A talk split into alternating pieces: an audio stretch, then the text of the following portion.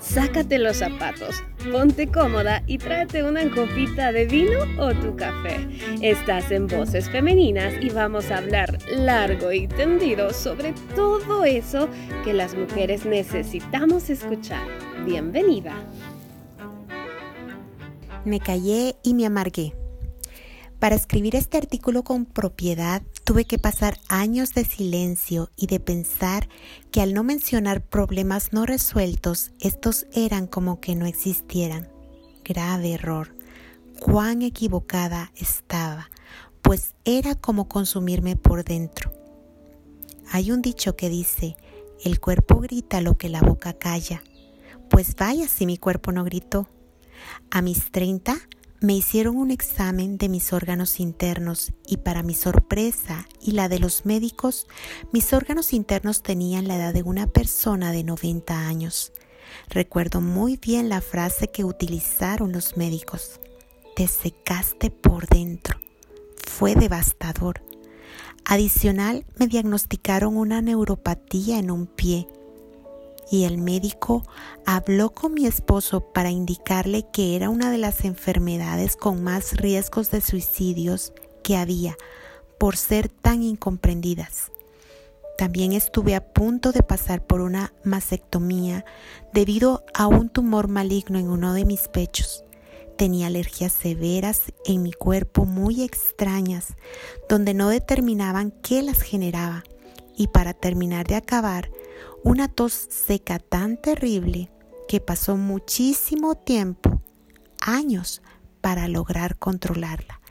Esto era mi cuerpo gritando lo que yo quería callar. Hay muchos factores que te pueden silenciar. Por ejemplo, cuando de niños nuestros padres nos dicen, cállate, ya, silencio, shh, basta, aburrís, Marias, etc. También lo hacen nuestros maestros e inclusive la sociedad. No opines, calladita estás más bonita. Los trapos sucios se lavan en casa. No andes ventilando tus cosas, no seas indiscreta. En fin, que te van educando de una forma desde muy pequeña que cuando se es adulta crees que hablar de cosas delicadas no es correcto que las conversaciones superficiales son las que siempre te hacen llevar una vida de apariencia estable, pero en tu interior, tu emoción, tu frustración, tu enojo, tu tristeza, tu desesperanza, eso no debes contarlo. Hay una cita bíblica que dice, mientras callé, se envejecieron mis huesos, en mi gemir todo el día, mi falsedad me torturaba y llenaba mis días de frustración. Está en Salmos 32.3. Llegué a un punto en que mi depresión fue tan grande que me prohibieron llorar.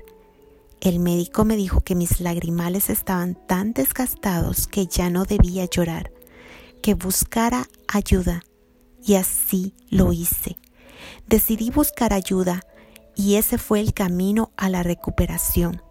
No fue fácil, ni fue en poco tiempo, pero hoy puedo voltear atrás y decirte estoy en progreso. No necesitas llegar a enfermarte para buscar ayuda.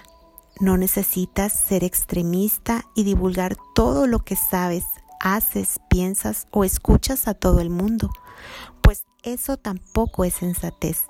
Pero no pretendas que lo que te acongoja, lo que te lastima, lo que te hiere va a sanar solo, porque lo que generarás es un sentimiento de amargura que destruirá tu vida y amargará la vida de las personas que tienes a tu alrededor.